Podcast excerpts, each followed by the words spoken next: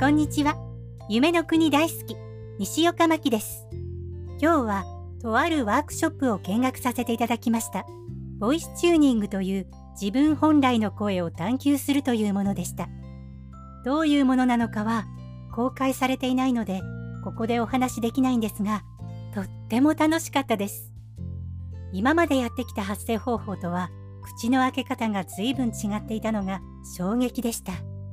でも、今までで一番楽な気がします。その方法でこれから練習してみようと思います。それでは今日はここまで。また次回も聞いてくださいね。